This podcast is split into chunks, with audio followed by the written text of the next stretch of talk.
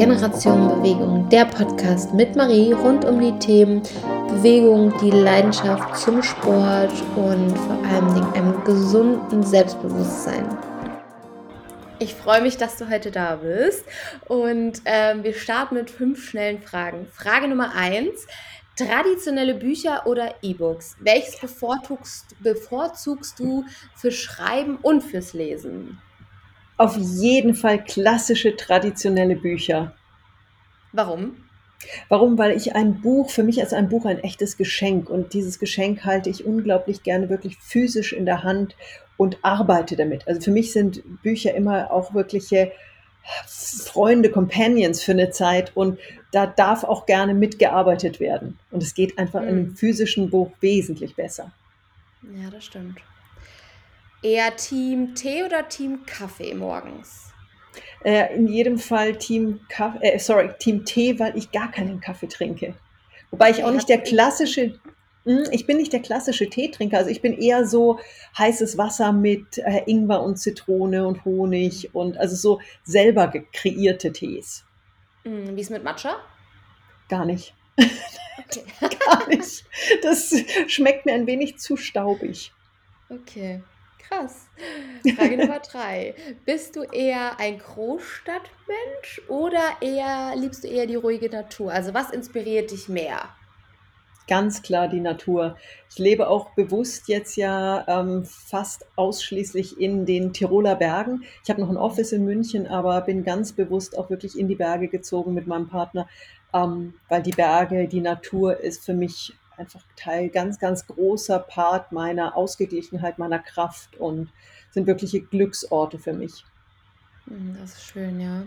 Mhm. Dann bin ich mal gespannt, was du zur vierten Frage sagst. Fernreisen oder lokale Erkundungen? Beides. Beides. Also ich oh. habe ja in, ich habe ja in ähm, sechs verschiedenen Ländern gelebt. Ich habe wirklich die Welt mehr als kennengelernt. Ich liebe die Welt, aber ich bin genauso glücklich, wenn ich ähm, bei uns in die Berge gehe, ähm, lokal einfach äh, in einem kleinen Ort irgendwie mir eine Brotzeit kaufe, aufs, aufs Mountainbike springe und den Berg hochfahre. Also beides. Mir geht es wirklich um das Erlebnis immer. Hm. Was war so dein tollstes Erlebnis in diesem Jahr bisher? In diesem Jahr. Ich würde sagen, der für mich emotionalste Punkt war die Veröffentlichung meines neuen Buches weil das auch wirklich zum einen ein Meilenstein für mich war und zum anderen ein, ein wirkliches Geschenk, wo ich wirklich dankbar bin, das teilen zu dürfen. Wie lange hast du da dran gesessen? Das ist ja meistens wahrscheinlich ein Entstehungsprozess. Also wie lang war das von Anfang bis Ende? Also ich glaube, die Basis dessen war in meinem Leben, ging über viele Jahre einfach viele Learning, ähm, Lernprozesse. Das eigentliche Schreiben ging relativ zügig, das waren ein paar Monate und dann natürlich der gesamte Entstehungsprozess, bis so ein Buch gelayoutet ist, bis das alles äh, wirklich rund ist, das dauert dann schon seine Zeit, also ungefähr ein Jahr. Ähm, der Schreibprozess war fast der schnellste Prozess in dem Ganzen. Krass. Letzte Frage. Eher Führung oder Teamarbeit? Welchen Ansatz findest du effektiver in, als Arbeitsstil und warum? Ähm, beides zu seiner Zeit. Also ich bin jemand, der ähm, sich sehr stark auch für gute Führung einsetzt, der immer einen sehr großen Fokus auch auf wertschätzender Führung gegeben, äh, gesetzt hat. Ähm, Führung richtig gemacht kann Unglaubliches in einem Team bewirken und kann auch unglaubliche Teamarbeit erst ermöglichen. Also Kombination aus beidem. Hm. Und somit heiße ich dich herzlich willkommen, liebe Sonja. Möchtest du dich einmal kurz vorstellen? Danke dir, liebe Marie. Ich freue mich riesig, heute hier sein zu dürfen. Ja, Sonja Piontek, ursprünglich Münchner Kindl, geboren als eineiger Zwilling in, ähm, ja, in ein, ein Leben, was bis jetzt alles andere als langweilig war schon als Kind viel erlebt. Wir sind erstmal nach Österreich gezogen, in die Berge, dann wieder zurück nach München. Unsere Eltern haben sich getrennt. Mutter hat sich neu verliebt. Ähm, aus Vater, Mutter, Kind wurde Mutter, Mutter, Kind. Auch mhm. das ähm, etwas ungewöhnlich. Ähm, wir waren dann auch viele Jahre in einer indischen Sekte. Also da war vieles auch schon in den frühen Jahren, wo viele sagen würden, es waren Herausforderungen, es waren, ich, ich habe es einfach als Geschenke gesehen, als Dinge, die zum Teil natürlich nicht ganz einfach waren, aber die mein Leben unglaublich bereichert haben. Irgendwann kam dann natürlich der Moment, wo ich ähm, eigenbestimmt mein eigenes Leben ähm, weiterentwickelt habe. Bin dann zum Studium der Diplom-Kulturwirtschaft nach Passau gegangen, um dann gleich im zweiten Semester mit einem Stipendium der indonesischen Staatsregierung nach Bandung, Zentraljava zu gehen und habe dort ähm, in einer javanischen Familie, muslimischen Familie mit vier Brüdern gelebt das war eine faszinierende Erfahrung. Auch da nicht alles einfach. Ich meine, das war, ich kannte die Kultur nicht, ich kannte die Sprache nicht. Da gab es schon auch die ein oder anderen Herausforderungen. Aber in Summe eine sehr bereichernde Zeit in meinem Leben. Bin dann wieder zurück zum Studium nach Passau gegangen, um dann nach dem Vordiplom ein Praktikum zu machen. Und meine Idee war so, ich will ganz weit raus in die Welt Neuseeland hatte mich schon immer gereizt und bin dann eben in sehr jungen Jahren für ein Praktikum zu BMW nach Neuseeland gegangen. Und ich komme in München wirklich, ich bin geboren fünf Kilometer vom Headquarters entfernt, habe meine BMW-Karriere dann in Neuseeland im Paradies gestartet und ja, zwei Monate nach Praktikumsbeginn hat man mir dann, hat mir der oberste Chef eine Festeinstellung angeboten und das war für mich ein, eine sehr unerwartete ähm, Tür, die sich da geöffnet hat.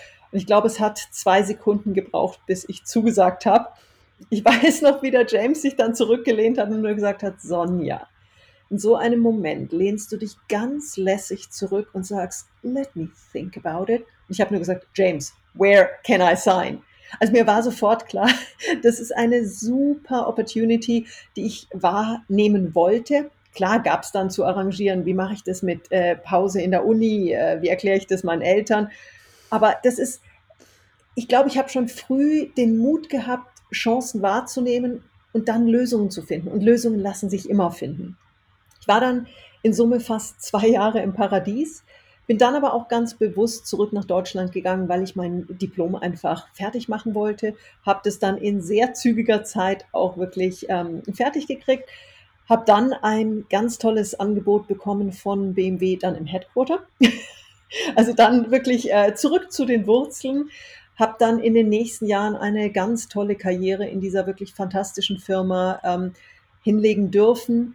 Bin mit meinem damaligen Partner dann für viele Jahre auch für BMW nach China gegangen. Auch das eine, eine sehr aufregende, sehr bunte, sehr, eine fantastisch frustrierend bunte, erfüllende Energiesauger. Also China ist alles. China ist für dich so wirklich, also China war für mich ein, ein, ein, ein Rollercoaster von ganz hoch bis ganz schwierigen Momenten auch, aber in Summe eine tolle, fantastische Zeit. Danach sind wir wieder nach Deutschland zurückgekommen. Ein paar Jahre später habe ich dann die Möglichkeit bekommen, als Marketingdirektorin für BMW Asien nach Singapur zu gehen. Mhm. Und das war für mich so ein wirklicher Dream come true. Vor allen Dingen natürlich, und das muss man einfach sagen, als Frau in dieser Männerwelt, es ist nicht, es ist nicht immer nur einfach. Und ich hatte durchaus auch meine Momente, ähm, auch in dieser fantastischen Firma mit Vetternwirtschaft, mit, ach, mit so den ganzen klassischen Themen, ähm, mit Fehlern, die ich gemacht habe. Also die ganze, das ganze Spektrum an karrieretechnischen Herausforderungen. Bin da aber durchaus sehr weit gekommen, hatte dann in äh, Singapur die Verantwortung über 14 asiatisch-pazifische Märkte und hatte wirklich einen Traumjob. Und für mich war BMW weit mehr als nur ein Arbeitgeber, weit mehr als ein, eine Sicherheit. Es war vor allen Dingen für mich eine Familie und ein ganz, ganz wichtiger Zusammengehörigkeitsaspekt. Und ich habe dennoch drei Jahre, ähm, nachdem ich nach Singapur gegangen bin, mich dazu entschlossen, die Konzernwelt und meine Executive Career zu verlassen, an den Nagel zu hängen und mich selbstständig zu machen. Und das war kein leichter Schritt. Es war für mich, also es war nicht, weil ich, ähm, weil es mir zu viel wurde, sondern weil es mir zu wenig war, weil ich meine Flügel ganz anders ausbreiten wollte und weil ich in Asien ein Umfeld hatte, was mich darin bestärkt hat. Ich habe dann auch, als ich ähm, diesen Schritt die ersten Male so vorsichtig kommuniziert habe im, im Freundeskreis, von meinem deutschen Umfeld ganz klar eigentlich nur eine Aussage bekommen und die war, du kannst doch nicht bei BMW kündigen. Du kannst doch aus so einer, meine asiatischen Freunde, Geschäftspartner haben alle gesagt, wow, genial, krass, das wird bestimmt ganz toll. Und dann kam so irgendwann die Frage, was machst du? Aber darum ging es nicht. Es war sofort ein Wow, ganz mhm. bestärkend. Und ich glaube, das war für mich auch ein wesentlicher Punkt, eben ein Umfeld zu haben, was mich bestärkt hat, befruchtet hat und auch was mir diesen Mut gegeben hat, diesen für mich sehr schweren und wirklich nicht, also nicht so ganz nachvollziehbaren Schritt von außen wirklich dann zu machen. Ich habe mich dann selbstständig gemacht und es ich habe also ich habe mich ohne großen Plan selbstständig gemacht. Ich hatte jetzt nicht so dieses ich mache XY, sondern ich habe einfach gesagt, es fühlt sich im Moment richtig an und ich werde meinen mich voll auf meine Stärken konzentrieren und ich werde meinem Bauchgefühl und meinem Herzen folgen. Und habe innerhalb eines Jahres eine Agentur aufgebaut, eine kleine Boutique Reise Eventagentur. Habe meine ersten Kunden waren so Industrieschwergewichte wie Leica, Land Rover, also wirklich ganz, ganz große Namen. Und habe parallel dazu die Möglichkeit gesehen bekommen, als Rednerin mich selbstständig auch zu machen. Das war eine kleine Tür, die sich geöffnet hat, ähm, die ich nie geplant oder auch nur im, im, im Relevant Set hatte. Und es war so, die Tür öffnete sich und ich dachte mir, hm, könnte interessant sein. Setzte mal einen kleinen Fuß rein. Bin also so vorsichtig rein, habe da mal so reingelobt. Auch ganz klar mit dem, mit dem Wissen für mich, wenn es sich nicht richtig anfühlt, dann muss ich es ja nicht weitermachen. Hat sich aber verdammt gut angefühlt und Feedback war extrem gut. Und dann habe ich mir halt auch relativ bald gedacht, hey, lass mich doch da was draus machen. Habe mir eine Webseite aufgebaut, und habe dann im ersten Jahr auch gleich Buchungen bekommen von Google. Äh, also meine erste bezahlte Keynote war eine internationale globale Google-Konferenz. Auch sagt, ja, aber da gehört einfach auch Mut dazu zu sagen, hey, es fühlt sich richtig an, das entspricht auch meinem Stärkenprofil, ich kann das, dann mache ich es einfach auch. Und es lief wirklich in dieser Phase, es lief so verdammt gut, dass ich mir manchmal gedacht habe, es kann, kann nicht wahr sein. Also wirklich auch dann einen einen Preis nach dem anderen gewonnen, eine Auszeichnung nach der anderen, ganz viel in, der, in den Medien gewesen, in der Presse. Und es war so, so ein Gefühl von, wow, es, es ist so richtig, wenn man sich einfach auf seine Stärken beruht und das macht, wo man, wo man wirklich seine Leidenschaft auch hat. Und mir ging es auch privat in der Zeit gut, hatte mich ähm, damals schon ähm, dann in Singapur von meinem damaligen Partner getrennt, hatte mich aber ganz toll neu verliebt. Und es war so, mein Leben war einfach auf einem Höhenflug. Und es, es war so, alle Aspekte waren einfach nur perfekt. Und dann kam 2020. Und dieses Jahr hat mich mit brutaler Wucht getroffen. Ich habe ähm, zu Beginn des Jahres mein ungeborenes Kind verloren, wurde dann von meinem Partner verlassen mit den Worten, ich habe noch nie so geliebt wie dich, ich wurde noch nie so geliebt wie von dir, aber ich schaffe das nicht. Und dann kam Corona. Und mein ganzes Business war auf Null. Und das war in Summe eine Multitraumatisierung, wie ich sie noch nie erlebt hatte, wie ich sie mir auch ehrlich gesagt nicht vorstellen hätte können. Und es war dieser Schmerz, der mich dann über, überrollt hat, der war so übermächtig. Ich habe so viel geweint in dieser Phase und ich hatte wirklich so das Gefühl, mir reißt es das Herz raus sowohl emotional als auch wirklich körperlich. Also es war, das waren echt bittere, bittere Stunden, Tage, Wochen. Und irgendwann war dann aber für mich auch der Punkt, wo ich gemerkt habe, ich möchte so nicht weiterleben. Ich möchte mich nicht in diesem, in diesem Schmerz festfressen. Das ist ja sowas, das beobachtet man ja leider immer wieder, dass Menschen diesen, diese diese Schicksalsschläge, welcher Art auch immer, so zu ihrer Identität werden lassen. Und mir war ganz klar, ich möchte leben, ich möchte lachen, ich möchte wieder glücklich sein, ich möchte auch wieder erfolgreich sein, ich möchte einfach, ich möchte wieder ich sein, ich möchte meinen Spirit wieder haben. Und dieser Entschluss war der erste ganz, ganz große Schritt in diesem Heilungsprozess. Aber der Entschluss alleine ist halt einfach auch nur ein Entschluss. Und dann geht es wirklich darum, diese vielen, vielen einzelnen Schritte zu gehen. Und es waren aus meinem Tal der Tränen heraus viele Schritte. Und da waren auch Momente dabei, wo Schritte wieder zurückgingen, wo ich mal wieder hingefallen bin, wo es mich übermannt hat. Aber es war, wie wenn man auf den Berg geht, ist einfach die Sache, du gehst irgendwann los, ziehst deine Wanderschuhe an, gehst los und bis du zum Gipfel kommst, sind halt viele Etappen notwendig. Und da sind Momente dabei, wo du auch mal fluchst, wo du müde wirst, wo du dich mal hinsetzen musst, wo du mal eine Pause brauchst, wo du vielleicht auch mal wirklich stolperst. Aber du kommst einfach aus einem Tal nicht heraus, wenn du nicht diese Schritte gehst. Und was mir in der Zeit wahnsinnig geholfen hat, war zum einen die Fokussierung auf das, was mich davor so glücklich und erfolgreich gemacht hatte. Also ich habe da sehr viel reflektiert, sehr viel über mich auch nachgedacht, habe mir ganz bewusst immer wieder überlegt, was war es, was dich in deinem Leben bis dato getragen hat? Was war es, was dich dahin gebracht hat, wo du warst? Was hat dich so stark gemacht? Was, was sind, was, wie tickst du? Was tut dir gut? Welche Menschen tun dir gut? Also sehr viel Reflexion und Eigenverantwortung, wirklich zu sagen, was kann ich für mich tun, dass es mir besser geht? Und dann kamen noch zwei große Themen dazu, die ich wirklich in dieser Phase lernen durfte. In dem Moment hat sich angefühlt, wie lernen musste, weil es war alles andere als einfach. Aber jetzt kann ich sagen, auch das war ein Geschenk. Zum einen durfte ich lernen, dass Verletzlichkeit etwas ganz Wichtiges, Valides und auch etwas Wertvolles ist. Und das war für mich schwierig am Anfang, weil ich war so, klar hatte ich verdammt viele Herausforderungen auch in meinem Leben, aber in Summe war ich gefühlt immer auf der Sonnenseite, auf der Überholspur unterwegs.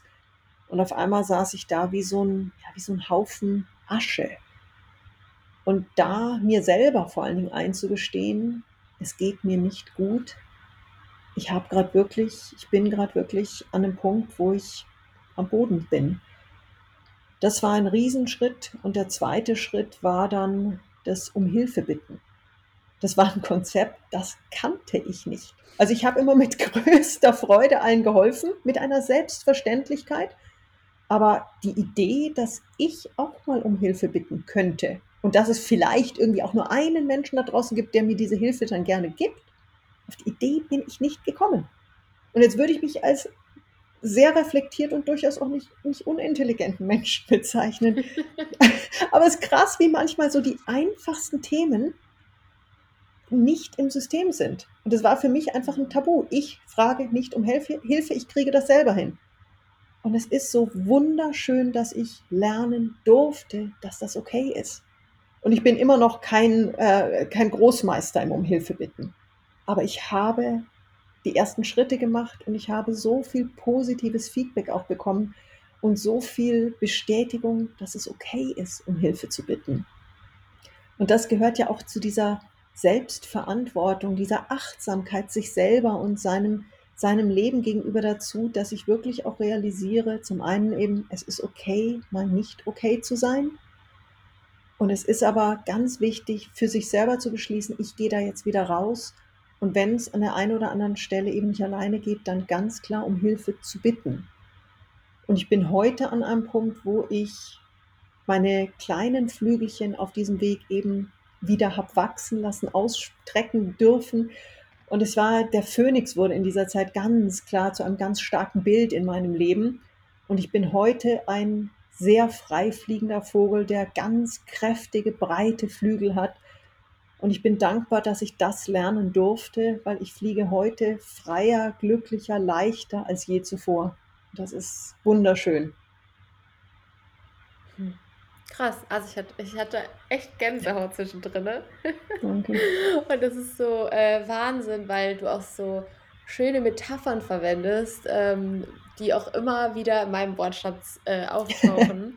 Und ähm, das ist so, aber das, du, also das hört sich eigentlich schon an wie so ein, ja, es hört sich eigentlich an wie so ein Film, ne, den du da erzählst. Ähm, Und rückblickend auf dein Leben, Mhm. wie würdest du sagen, wer war so die 3 prägendsten Menschen in deinem Leben, ähm, die dich auch also super bewusst beeinflusst haben, positiv, aber auch vielleicht negativ?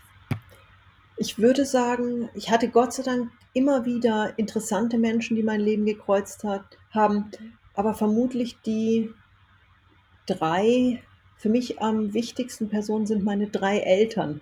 Und ich habe ja das Glück, dadurch, dass im Alter von 13 eben meine Mutter sich in eine Frau verliebt hat, ich eine zweite Mutter dazu bekommen habe.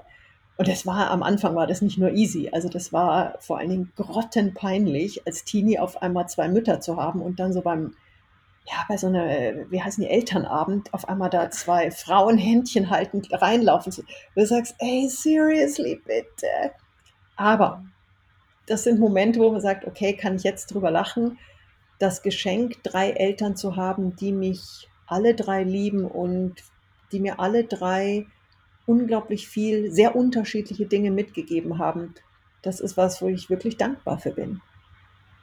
Mhm. Und auch das ist ja auch so 'ne ganz bewusste Entscheidung. Bin ich über solche Situationen dankbar oder aber identifiziere ich mich als Scheidungskind, als Opfer in einer homosexuellen Ehe zu einer Zeit, wo das Thema schwierig war. Nein!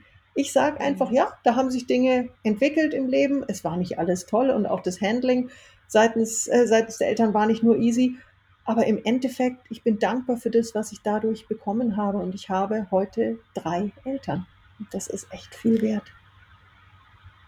Aber wie kam es dazu, dass du diesen positiven Gedankenwandel hattest? Weil du hast ja schon gesagt, ich glaube, ganz viele Menschen, wenn die schon erzählen, dass sie ein Scheidungskind sind, Mhm. dann gehen bei ganz vielen anderen Menschen fast die Alarmglocken an, Ja. weil man irgendwie denkt: „Oh, der hat eine ganz gestörte Beziehung zu seinen Eltern und dann auch zu seinen Freunden und XY.“ Und 'ne Und eigene da Partnerschaft werden kriegt derjenige sowieso nicht hin. Mhm. Genau, genau. Also, wie kam es dazu, dass du so positiv deine Gedanken beeinflusst hast, dass du gesagt hast: „Ne, es ist absolut nicht so. Ich ziehe das als Stärke raus?“ Ich glaube, ich habe relativ früh gespürt, dass ich in einem positiven Mindset für mich viel glücklicher bin.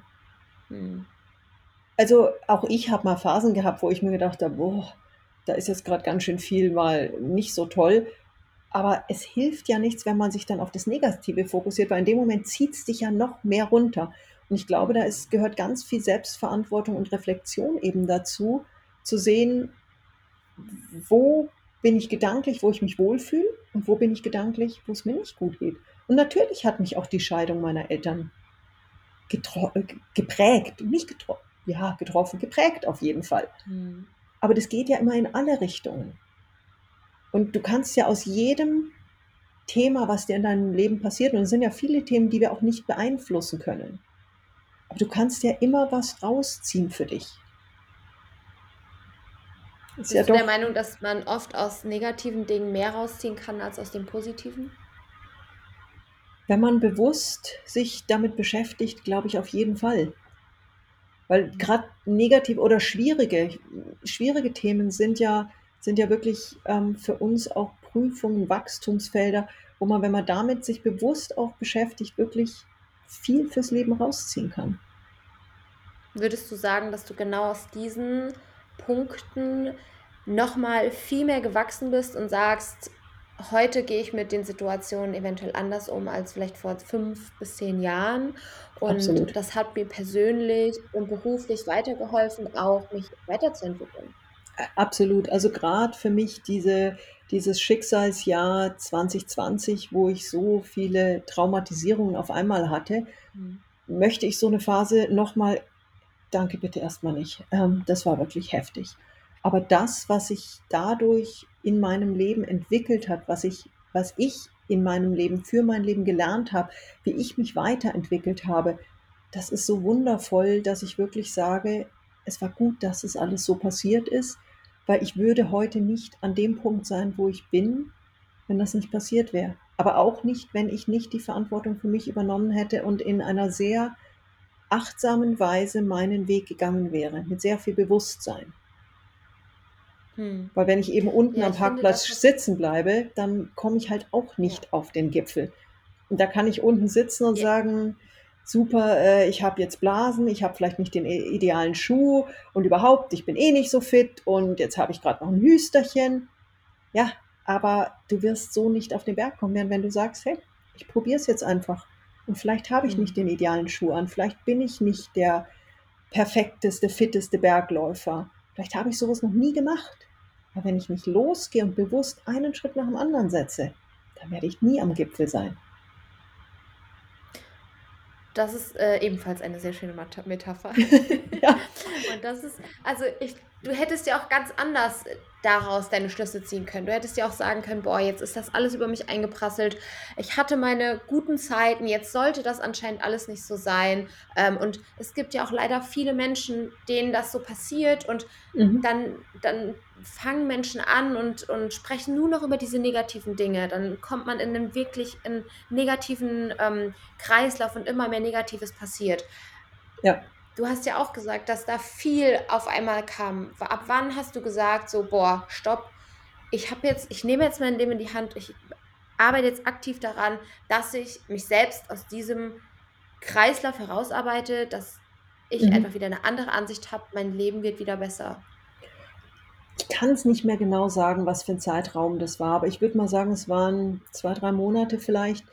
Und es ist, ich war dann bei einer Heilpraktikerin, war ich in meinem ganzen Leben noch nie, war sowas, äh, wo ich mir gedacht habe, hat nicht studiert und ist keine ausgebildete Medizinerin. Und ja, ich mit meiner ähm, großen Arroganz, da stand ich da und dachte mir so, okay, schauen wir mal.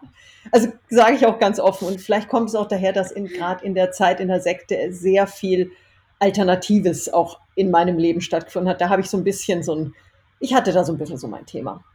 Eine Freundin von mir hat mir aber gesagt, eine australische Freundin hat gesagt, geh zu einer Heilpraktikerin. Und die hat mich so genervt, dass ich irgendwann gesagt habe, weißt du was, ich gehe jetzt einmal hin und dann gibt es da Ruhe. Und ich bin da hingegangen und das war ein, ein faszinierendes, eine faszinierende Begegnung. Ähm, ganz sympathische Dame, die zuerst mal hat sie mich warten lassen, zehn Minuten. Und ich saß da und ich wusste, ich muss diese 60 Minuten bezahlen. Und bei mir ging es halt schon hier hoch. Also auch in meiner ganzen, in meiner Management denke, hey, ich zahle für 60 Minuten, wenn ich nur 50 kriege, passt mich. Ähm, mhm. Und sie schlurfte dann so, also schlurfte, ist jetzt überzogen, aber in, in der Emotion, wo ich gerade schon war, eben ich wurde zehn Minuten sitzen lassen, schlurfte sie also an mir vorbei mit einem Yogi-Tee dann in diesem Behandlungsraum. Und ich dachte mir so, hm, ja, alle Vorurteile bestätigt. Gerade, dass sie keine, keine Ringelsocken anhatte. Und dann guckte sie, ja, und dann guckte sie mich nur an, lächelte mich an und fragte, wie geht's dir? Und in dem Moment hat es mich zerlegt. Ich habe vor allen Dingen dieses, ich, wie geht's dir, das kam so aus dem Herzen. Es war kein, ja, okay, Sie sind jetzt die Frau Piontek, was wollen Sie? Sondern sie hat mich einfach nur angeschaut, mir in die Augen geschaut, ins Herz geschaut und gefragt, wie geht's dir? Und in dem Moment habe ich das Weinen begonnen. Ich habe gesagt, mir geht's beschissen. Habe ihr dann auch gesagt, dass ich gerade zusätzlich damit kämpfe, dass sie mich jetzt hier zehn Minuten hat warten lassen. Und dann hat sie mich angeschaut, hat gesagt, das tut ihr wahnsinnig leid. Ähm, das war überhaupt nicht ihre Intention und ist selbstverständlich, machen wir später dann länger weiter. Hat also erstmal mich da ernst genommen und hat mich erzählen lassen und war einfach für mich da. Und dann hat sie einen Satz gesagt, der in dieser Phase wirklich mein Leben verändert hat. Sie hat mich angeguckt und hat gesagt, das, was du erlebt hast, ist so traumatisch. Selbstverständlich geht es dir gerade nicht gut.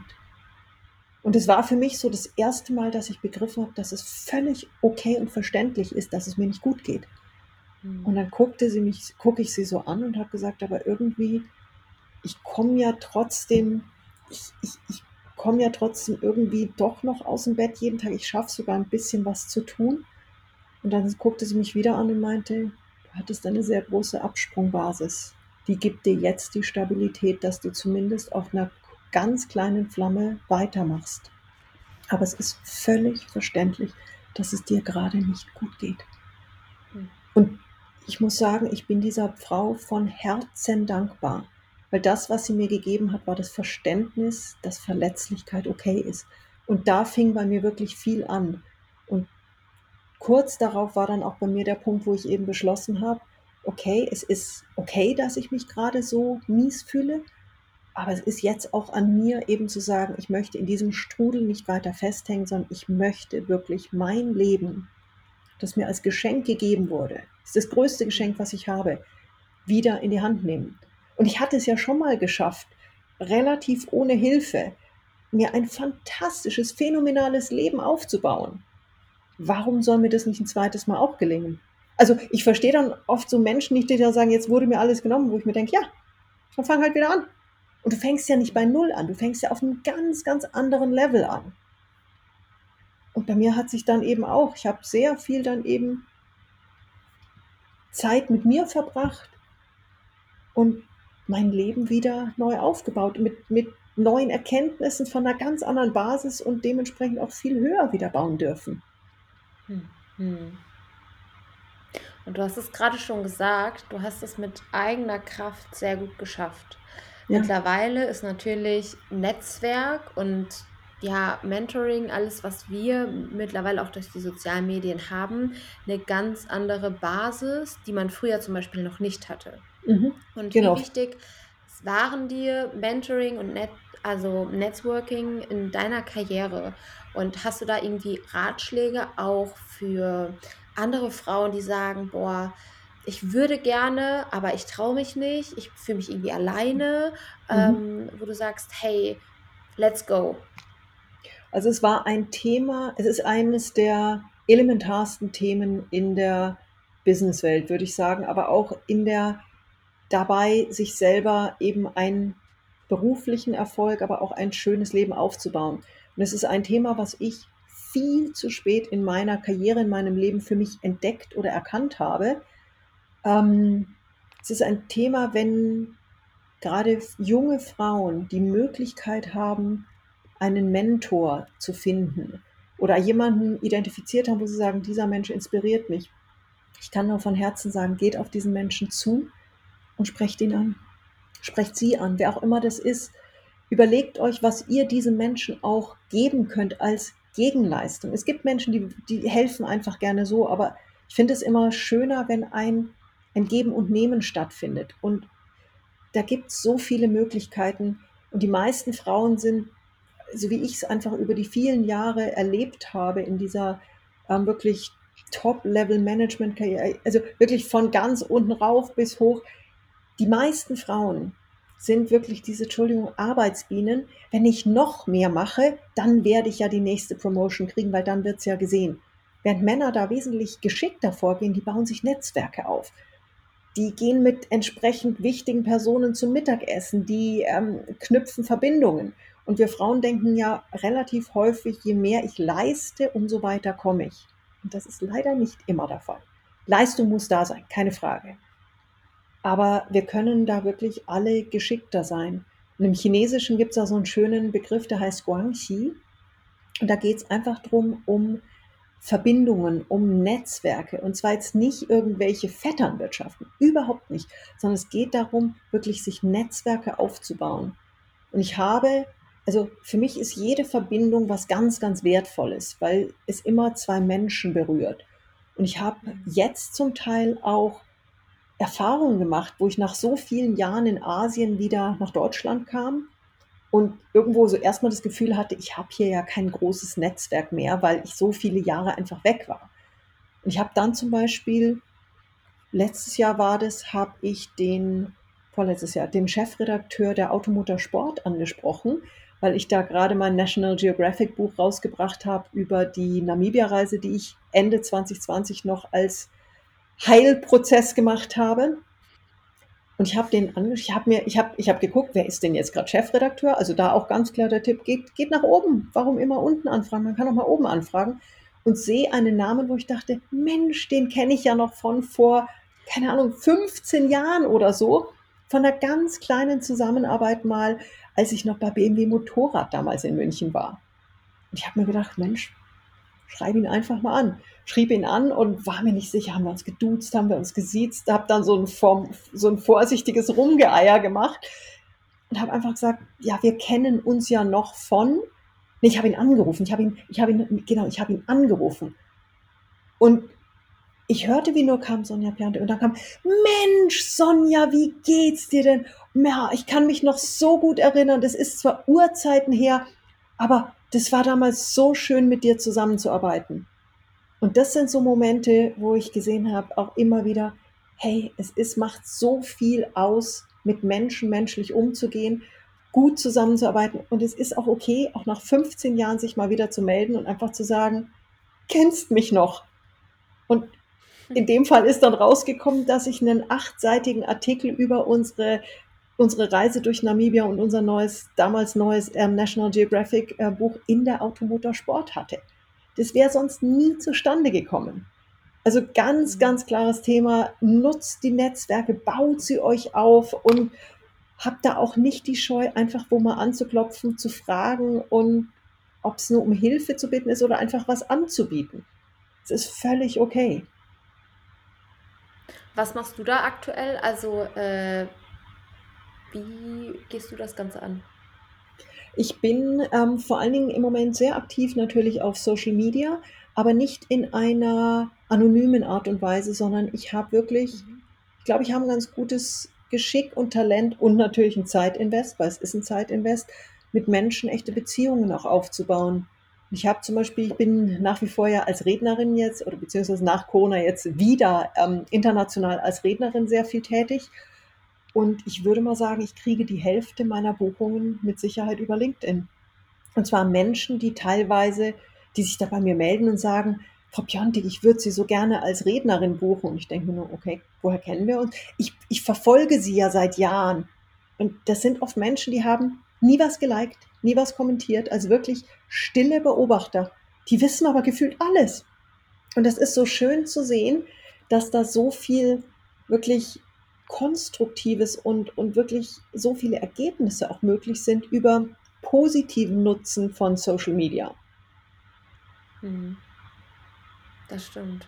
Das heißt, du würdest auch empfehlen, dass man auf jeden Fall wirklich sich einfach mal traut, regelmäßig auf LinkedIn zum Beispiel zu posten. Absolut. Und zwar wirklich ähm, zum einen zu posten, zum anderen aber auch in Kontakt mit anderen zu gehen, zu kommentieren, Fragen zu stellen, einfach aktiv zu sein, weil dieses ganze Engagement ist so wahnsinnig wertvoll. Und einfach mal machen. Also ich habe auch zum Teil, ich habe jetzt seit ein paar Monaten habe ich äh, meine erste deutschsprachige Plattform ähm, Instagram.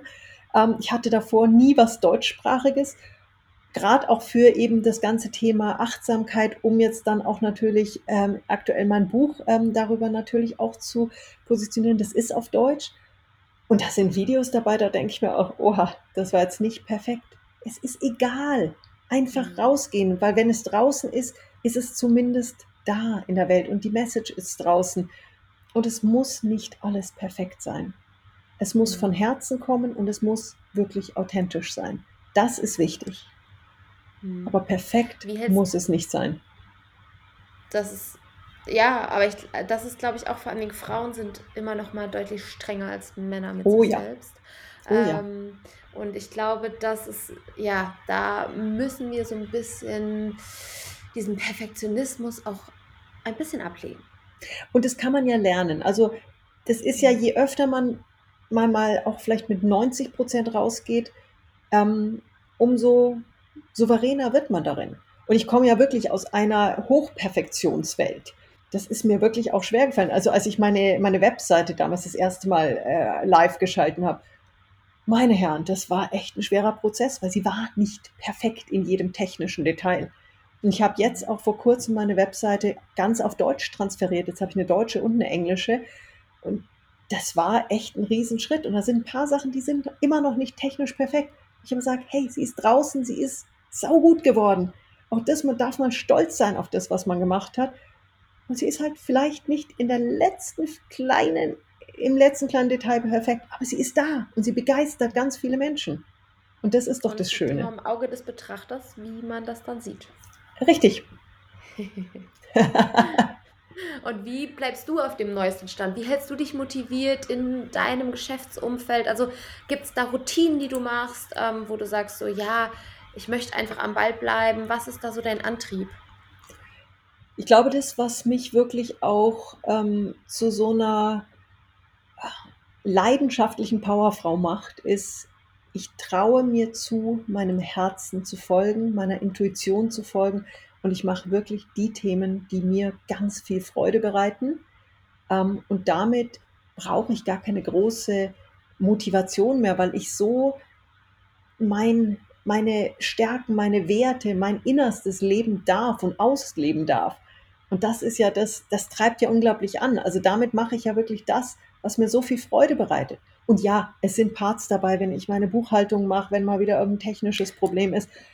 Es ist nicht alles nur toll und es ist, mein Gott, wir sitzen hier beide heute zu dieser Aufnahme an Frohen Leichnam. Es ist Feiertag, ja, und wir sitzen vor dem Laptop. Auch das macht nicht immer nur Freude.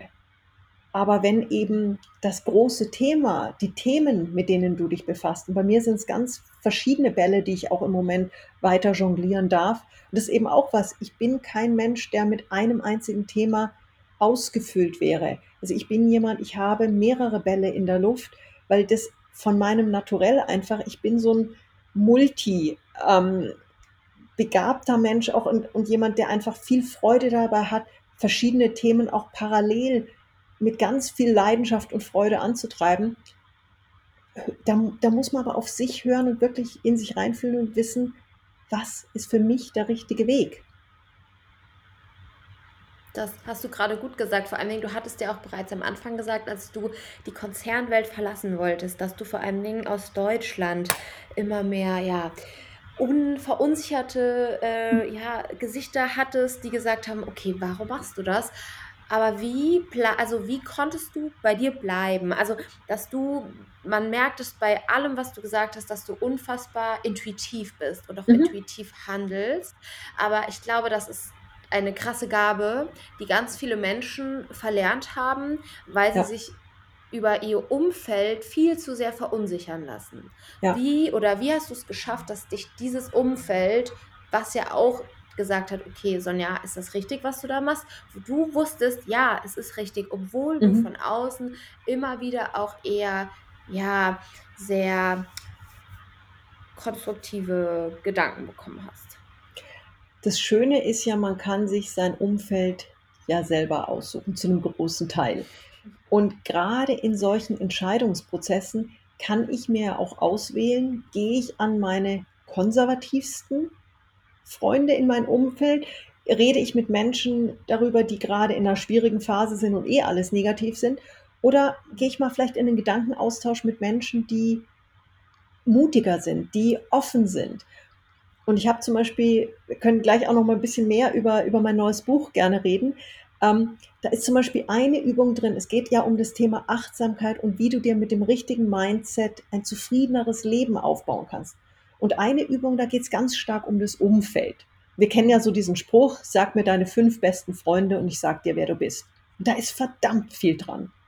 Ich gehe sogar noch einen Schritt weiter. Ich sage in dieser Übung, es sind zehn Zeilen, schreib die zehn Namen auf der Personen, die am präsentesten in deinem Leben sind. Und zwar nicht nur mit denen du physisch Zeit verbringst, sondern die durchaus auch gedanklich sehr viel Zeit, sehr viel Raum einnehmen. Das heißt, da sind natürlich Menschen drauf wie Partner, Kinder, Schwiegereltern, Eltern, Kollegen. Das sind so die Klassiker, Nachbarn. Aber da können zum Beispiel auch Menschen drauf sein, wie jemand, dessen Podcast du regelmäßig hörst, wie jemand, an den du sehr viel denkst. Es kann aber auch jemand sein, der dich sehr belastet, wie jemand, ein Ex, der unglaublich viel Raum noch äh, in deinem Kopf hat und wahnsinnig dich runterzieht. Es kann jemand sein, der zum Beispiel der Chef deines Partners, den du noch nie kennengelernt hast, der aber ständig Gesprächsthema ist und wirklich dich runterzieht. Und diese zehn Personen, diese zehn Namen, da ist dann Platz dafür, die mal aufzuschreiben in einem Buch. Und dann dahinter sind Smileys, drei Smileys mhm. hinter jedem Namen. Lächelnd, neutral oder negativ. Ist diese Person, tut die dir gut? Ist die neutral oder zieht die dir richtig Energie und ist die echt, belastet die dich? Und wenn man diese zehn Namen mal aufschreibt und dann wirklich jeweils ein Smiley ausmalt oder ankreuzt, dann wird relativ schnell klar, was tut es überhaupt, was macht es mit mir, dieses Umfeld? Wie bin ich aufgestellt? Und dann ist natürlich die große Frage, wie gelingt es mir, mehr Zeit mit den lächelnden Smileys zu verbringen? Wie gelingt es mir vielleicht sogar neue lächelnde Smileys dazuzufügen? Und es kann ja auch sein, dass ich jemanden habe, wo ich sage, hey, ich habe da jemanden in meiner Verwandtschaft, in meinem Freundeskreis, der tut mir so gut, aber wir haben viel zu wenig Kontakt. Ich kann ja einfach mal alle paar Tage da kurz nur anrufen oder mal eine WhatsApp schicken.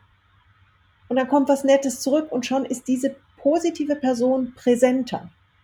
Wie gelingt es mir aber auch? Und jetzt kommen sofort die ganzen Einwände von, ja, ich kann ja meinen Kollegen, meinen Chef, meinen Schwiegervater, kann ich ja nicht einfach runterstreichen. Soll man ja auch nicht. Also es geht jetzt nicht darum, irgendwie hier mit dem dicken Rotstift Personen zu streichen. Aber es geht darum, eben im Sinne der Achtsamkeit, im Sinne der Selbstverantwortung, der Selbstliebe eben zu sagen, wie kann ich die Intensität der negativen Menschen für mich so weit reduzieren, dass es, dass es mich nicht runterzieht. Mhm. Und da habe ich wahnsinnig viel eben in der eigenen Hand, was ich da tun kann. Und das ist ja, das sind keine Riesenschritte. Und in dem, in dem Buch geht es in Summe nicht darum, ich, ich zeige es jetzt mal kurz hier rein, ähm, es heißt ich, mein Workbook für mehr Achtsamkeit. Es geht nicht darum, dein Leben völlig auf den Kopf zu stellen. Es geht nicht darum, die Koffer zu packen und auszuwandern, sondern es geht darum, in kleinen Schritten ganz bewusst dein Leben, dich mehr zu achten, zu beachten und dir wirklich eine größere Zufriedenheit, Leichtigkeit, mehr Erfolg, mehr Glück in deinem Leben zu kreieren. Und so schwer ist es, es eigentlich dazu? gar nicht zu dieser Inspiration. Also dein ganzes Leben ist ja eine sehr inspirierende Reise. Aber dass du jetzt gesagt hast, ich möchte es gerne in ein weiteres Buch, ja, oder in einem weiteren Buch veröffentlichen. Das Lustige war, ich hatte die längste Zeit meines Lebens gar keinen Bezug zu dem Wort Achtsamkeit. Also das war für mich, das war für mich ein irgendwie zu weicher Begriff. Es war zu sehr, ich hauche drei Ohms ins Universum, spüre meine Fußsohlen auf der kalten Fliese und es geht mir gut. Das war irgendwie, das war mit meinem doch sehr lösungsorientierten, realistischen, ähm, erfolgsorientierten Ansatz irgendwo so nicht ganz vereinbar. Und ich habe dann, als es mir jetzt eben wieder, als ich wirklich meine Phönixflügel wieder so ausgebreitet hatte und, und einfach diesen diesen Flug wieder so genossen habe und genieße jeden Tag, war so für mich der Moment, ich möchte das teilen. Ich möchte das teilen, was mich in meinem Leben schon mehrfach so, so glücklich, erfolgreich, zufrieden gemacht hat. Und dann habe ich überlegt, wie, wie kann so ein Buch am besten aussehen? Und mir war relativ schnell klar, das wird kein theoretisches Buch, wo ich irgendwie die 500. Theorie auspacke, sondern es wird ein ganz konkretes, einfach zu nutzendes Workbook. Und es geht ganz klar darum, was kann ich für mich tun. Und ich habe dann viel drüber nachgedacht und irgendwann wurde mir klar, das, was wirklich der Weg dahin ist, ist gelebte Achtsamkeit. Und da war es wieder dieses Wort.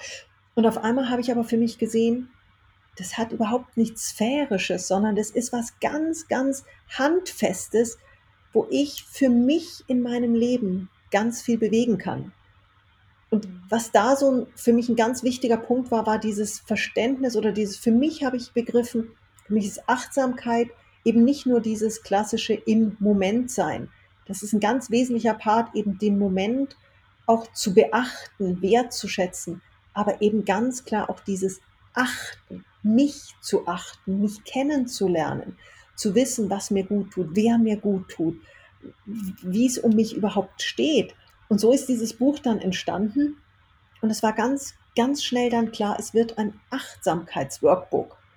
Und das Lustige ist, ich habe dann den Veit Lindau, ja auch ein ganz großer Name im Bereich der Persönlichkeitsentwicklung, der Achtsamkeit, den habe ich ähm, für, ein, für, für meinen eigenen Podcast interviewt und ähm, bin da auch ähm, nach Baden-Baden gefahren, weil mir es ganz wichtig war, das, äh, dieses Interview dann auch persönlich zu machen und habe ihn in der, äh, nach dem Podcast-Interview dann auch gefragt, ganz vorsichtig, ob er sich vorstellen könnte, eben das Vorwort zu schreiben.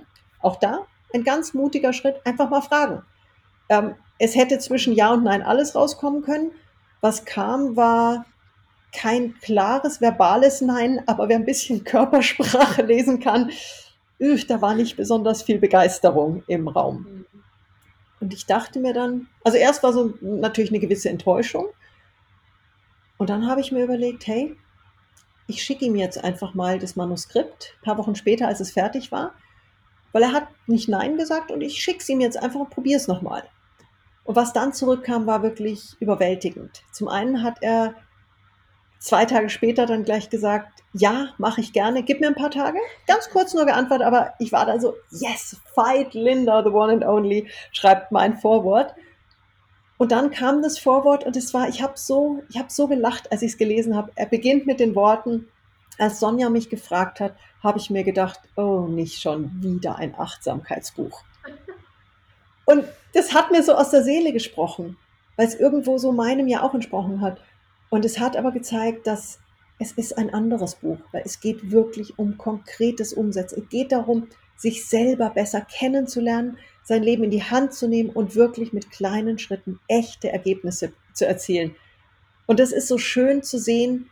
Also jeder, der es bis jetzt gelesen hat, hat war einfach so begeistert und wirklich von ganz einfachen Menschen bis hin zu doppelt promovierten Menschen, die willens sind, ihr Leben sich selbst mal anzuschauen, ihr Leben in die Hand zu nehmen und zu verbessern. Für die ist es wirklich ein, wie eine 80-jährige Dame gesagt hat, die auch ähm, eine der Testleserinnen wurde. Ähm, die hat gesagt, ach, das ist ja ganz einfach, das ist ein Rezeptbuch zum Glücklichsein. Und es war so auf den Punkt und das von einer über 80-Jährigen. Hm. Wahnsinn. Muss ich auch lesen. Ja, auf jeden Fall, auf jeden Fall. Ja, das macht sehr, sehr viel äh, Lust auf weitere, auf den weiteren Inhalt. Und wie, du hast gesagt, Achtsamkeit ist auf jeden Fall mittlerweile, muss man ja sagen, ein sehr wichtiger Bestandteil in deinem mhm. Leben und auch in deinem, ja, in deiner Work-Life. Mhm, absolut. Ich sage immer, oh, ich sage immer so gerne ungerne Work-Life-Balance, weil ich bin immer der Meinung, es ist ja eigentlich keine Work-Life-Balance mehr, es ist ja eher richtig, eher Planning, ne? Mhm. Ähm, aber wie hast du Tipps, wie du jetzt deine Balance zwischen Arbeit und Achtsamkeit hältst? Also hast du da Routinen? Wie gehst du vor? Ähm, kehrst du immer wieder in dich? Reflektierst du regelmäßig? Wie machst du das? Also auch das fängt mit sehr viel Selbstverantwortung an und mit dem Wissen, was mir gut tut. Das ist auch ein ganz großer Part in dem Buch, einfach mal zu überlegen, was tut mir wirklich gut. Und das ist ja gar nicht so schwer. Und dann sich wirklich ganz bewusst die Zeiten zu nehmen. Also ich bin jemand in Hochphasen und gerade jetzt natürlich mit der Buchveröffentlichung, da ist wahnsinnig viel arbeitstechnisch los.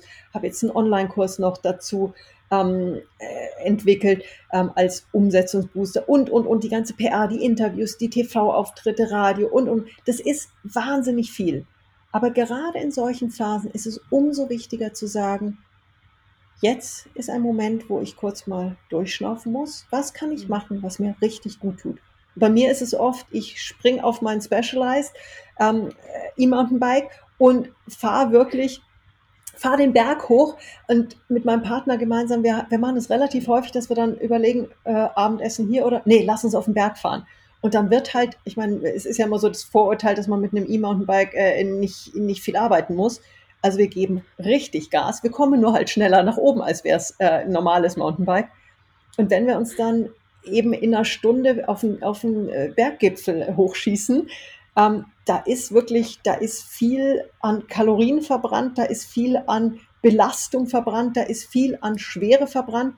Und wenn wir dann da oben sitzen mit einer einfachen Brotzeit, mit einem Blick über die Alpen, das sind so viele Glücksgefühle. Ja, und das Ganze kostet dann in Summe zwei Stunden Zeit. Abend gegessen hätten wir sowieso. Das heißt also ein mehr Zeit invest von vielleicht einer Stunde und dafür aber körperlich, emotional, geistig, seelisch einfach entspannt, tief glücklich. Und da muss man wirklich für sich natürlich die Verantwortung übernehmen.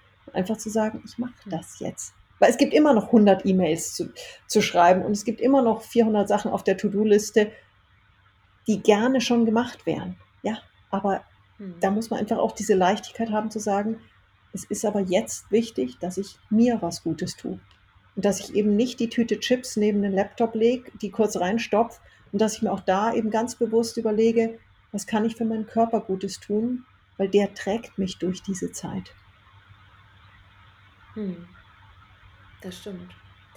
Wie sieht denn deine Zukunft in den nächsten Monaten aus? Gibt es so ein paar Highlights, von denen du schon so ein bisschen berichten kannst? Oh ja, sehr, sehr spannend und auch da ein da, danke für diese Steilvorlage. Ich könnte dich gerade umarmen. Ähm, ein absolutes Herzensthema. Ich bin vor vielen Jahren das erste Mal in die Mongolei gereist und habe dieses Land wirklich als eines der faszinierendsten Länder der Welt kennenlernen dürfen. Die Kultur der Nomaden, die Weite der Landschaft, die Ruhe, die, also es ist, diese, die Mongolei hat so vieles, was ganz besonders ist. Und ich bin auch mit meiner Agentur in den letzten Jahren immer wieder mit Gruppen in die Mongolei gereist. Und es war weit, weit mehr als nur normale Reisen oder Trips. Und jetzt im September im, äh, im Rahmen eben auch der, der Veröffentlichung meines Buches biete ich die erste Coaching-Retreat-Reise in die Mongolei an. Und das ist mhm. eine ganz besondere Kombination eben aus einer unvergesslichen Reise in eines, eine der letzten großen Bucketlist-Destinationen, kombiniert eben mit einer Reise zu dir selbst. Und wir werden da Momente erleben, also ein, ein, ein, also wir werden viel Zeit auch mit den Nomaden verbringen. Wir werden auch eine kasachische Adlerjägerfamilie besuchen. Und die haben wirklich echte Adler, mit denen sie jagen. Mhm. Und so einen Adler mal auf dem Arm zu halten, diese, die Kraft dieses Tieres zu spüren und die, das ist ja eins der freiheitsliebendsten ähm, Tiere überhaupt und wirklich so ein Symbol für Freiheit und Höhenflug. Und in diesem Umfeld werden wir eben ganz eine besondere Coaching-Session machen. Da geht es dann darum, zum Beispiel ähm, sich zu überlegen, wie breit breite ich meine Flügel aus? Wie sehr lasse ich mich fesseln? Also auch der Adler, wenn er bei dem Nomaden ist, ist ja, hat ja einen, äh, eine Fußfessel und so eine, so eine Haube auf, dass er nicht weg kann. Wenn die aber auf die Jagd gehen, darf der Adler frei fliegen was bringt ihn dazu, zurückzukommen? Und das mhm. eben im übertragenen Sinne mal zu überlegen, was, was habe ich, was mich faktisch fesselt? Was habe ich aber auch, was mich emotional fesselt? Bin ich glücklich in dieser Situation, dass ich eben bei dem Adlerjäger wohne, von dem gefüttert werde im übertragenen Sinn, in Sicherheit bin? Oder will ich aber eigentlich frei fliegen? Was hält mich aber da zurück? Warum komme ich wieder zurück? Und in so einem Setting eben über solche Themen ganz intensiv nachzudenken, das ist, da kommt man so viel tiefer als in jedem normalen Coaching-Setting, weil du da natürlich so weit weg bist von deinem normalen Leben und in diesen, in diesen Welten, eben, wenn du neben dem, du sitzt neben dem Adler, du hast diesen Adler auf dem Arm und überlegst dir, was hält mich eigentlich zurück, meine Flügel wirklich auszubreiten. Und auch da, es geht nicht darum, alles zu kappen und loszufliegen und auf Wiedersehen zu sagen zum, zum Leben, aber vielleicht das Leben ein wenig freier zu gestalten und sich zu trauen, vielleicht mal ein paar Meter höher zu fliegen.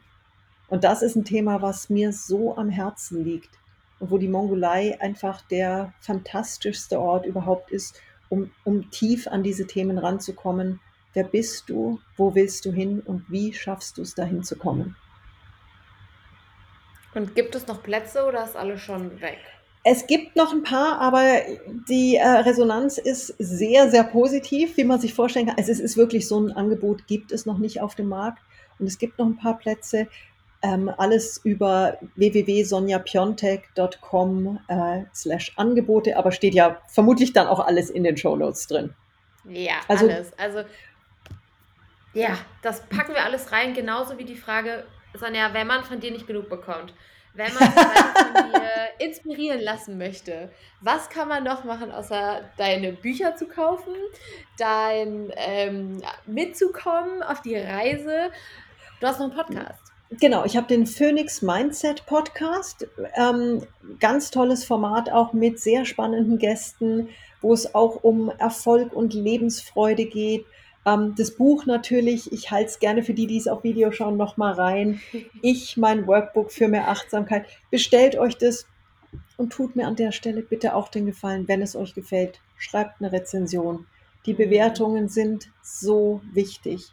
Und auch für andere Autoren und Podcaster. Auch jetzt hier, Marie macht ja einen so tollen Job. Bewertet diesen Podcast. Nein, es ist, ja. es ist so oft so, ich kriege auch immer wieder WhatsApps oder E-Mails, oh, hat mir total gut gefallen, wo ich sage, ja. danke von Herzen. Aber eine öffentliche Bewertung, ein öffentlicher Kommentar ist so viel mehr wert. Also da bitte investiert die Zeit als kleines Dankeschön zurück, wenn ihr, wenn euch ein Podcast gefällt, wenn euch ein Buch gefällt, gefällt, gebt das dem, dem Menschen, der dahinter ist, wirklich als kleines Dankeschön öffentlich zurück, weil es ist so viel wert. Es ist so viel wert. Und schaut auf, ja, schaut auf meine Webseite sonjapiontek.com, lasst euch inspirieren. Ich mache Privatcoachings, ich mache ab nächsten Jahr ein ähm, Gruppen-Mentoring-Programm, das heißt Phoenix Mindset Academy. Da laufen jetzt die Voranmeldungen schon ganz unverbindlich. Da geht es Anfang nächsten Jahres los. Kommt dazu und lasst euch an die Hand nehmen, weil alleine ist der Weg manchmal ganz schön zart. Das stimmt. Sonja, ich habe nichts mehr zu ergänzen. Ich bedanke mich vielmals, dass du dir heute die Zeit genommen hast und ähm, dass du auch am Feiertag heute zu Verfügung standest. vielen, vielen Dank für deine Zeit. Ich danke dir für deine Herzlichkeit, für deine Offenheit und danke auch dir, liebe Zuhörerinnen, lieber Zuhörer, für deine Zeit. Weiß ich sehr zu schätzen.